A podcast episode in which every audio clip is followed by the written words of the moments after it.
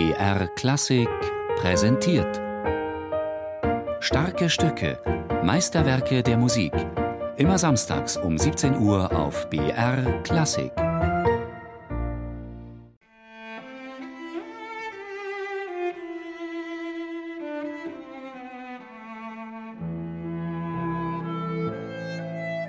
Ein nackter Beginn. Das Cello singt, als ob es schon immer gesungen hätte, selbstvergessen, eine schlichte Dreiklangsmelodie. Und die Klarinette fällt ein wie nebenbei. So komponiert jemand, der sich nichts mehr beweisen muss. Im Jahr 1891, da war Brahms 57 Jahre alt, hatte er eigentlich mit dem Komponieren abgeschlossen. Sein Streichquintett Opus 111 sollte sein letztes Werk sein. Doch dann hörte er den Klarinettisten Richard Mühlfeld. Sein Spiel, sein weicher gesanglicher Ton vor allem, müssen Brahms unglaublich beeindruckt haben. Noch im selben Sommer schrieb er für ihn das Klarinettentrio A-Moll.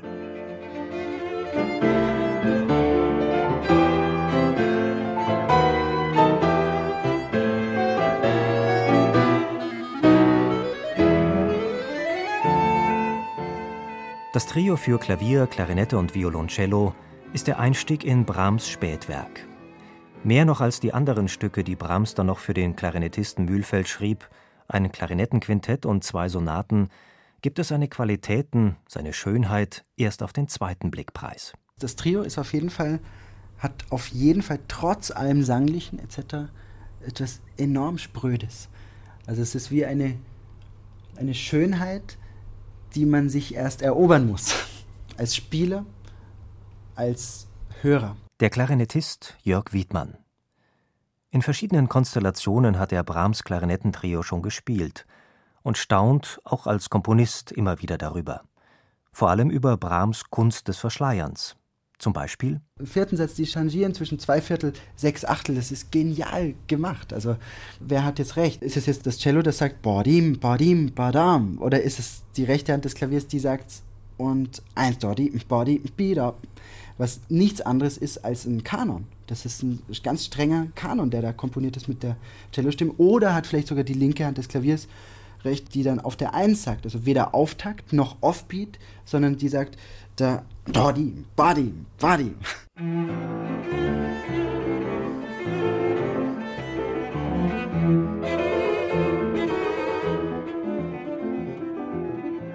Zur Kunst des Verbergens gehört auch, wie Brahms Motive und Themen miteinander verknüpft. Alles hängt mit allem zusammen in diesem Trio.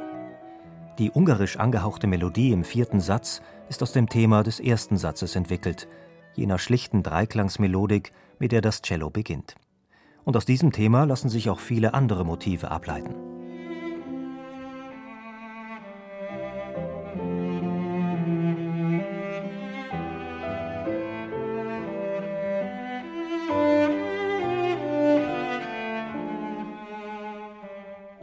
Unglaublich toll gemacht. Aber das wird nicht einfach nur ausgestellt und gesagt, schaut her, was ich kann, wie toll ich Motiv A mit Motiv B kombinieren kann. Für ihn persönlich vom Ethos her ist es wichtig, dass das alles ineinander verwoben ist, dass es eine Art, wie ich es nennen würde, spezifische Dichte gibt, die das Ganze zusammenhält. Aber er stellt ja nie was aus.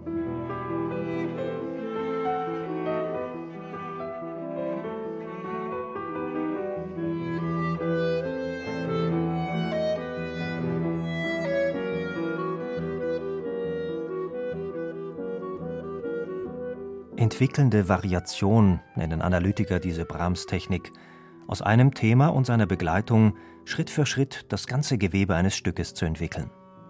Noch Arnold Schönberg hat später daraus für seine Zwölftontechnik gelernt. Das Frappierende an Brahms Klarinettentrio ist für den Klarinettisten Jörg Wiedmann aber etwas ganz anderes. Mich interessiert auch sozusagen nicht das Entwickelnde an der Variation, sondern zum Beispiel Stellen wie im ersten Satz, wo etwas steht, wo man natürlich auf dem Papier sagen kann, ah ja, da gibt es also eine Sechzehntelfigur, die wird jetzt verarbeitet. Genau das wäre nämlich schon falsch. Es wird überhaupt gar nicht verarbeitet, sondern es wird lapidar hingestellt.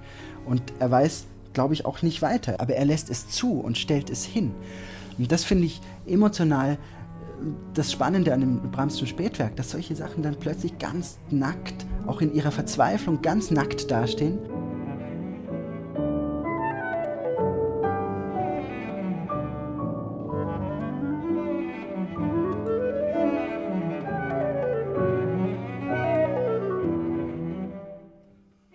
Solche Momente sind es wohl, warum manche Brahms späte Werke gerne als herbstlich beschreiben. Hier gibt es keine Show-Effekte. Die Interpreten, an Klarinette genauso wie an Cello oder Klavier, stehen im Brahms Trio vollkommen bloß da. Und trotzdem. Es ist ein nicht unähnliches Gefühl, wie wenn man Mozart spielt. Nämlich das Gefühl, dass jede Note Gesang ist. Das heißt, dass auch jede Durchgangsnote, jede Sechzehntelphrase, alles, was man unter Gestus subsumieren könnte, ist alles Gesang. Es gibt dann auch einen späten Brahmsbrief an Clara, wo er über die späten Klavierstücke, und da schreibt er auch an Clara, spiel es langsamer, versuche Melancholie aus jeder Note zu saugen. Also das zeigt ziemlich exakt das Spielgefühl, was man auch hat. Also man saugt permanent Melancholie aus jeder Note und bemerkt ständig, dass es eigentlich noch mehr sein könnte.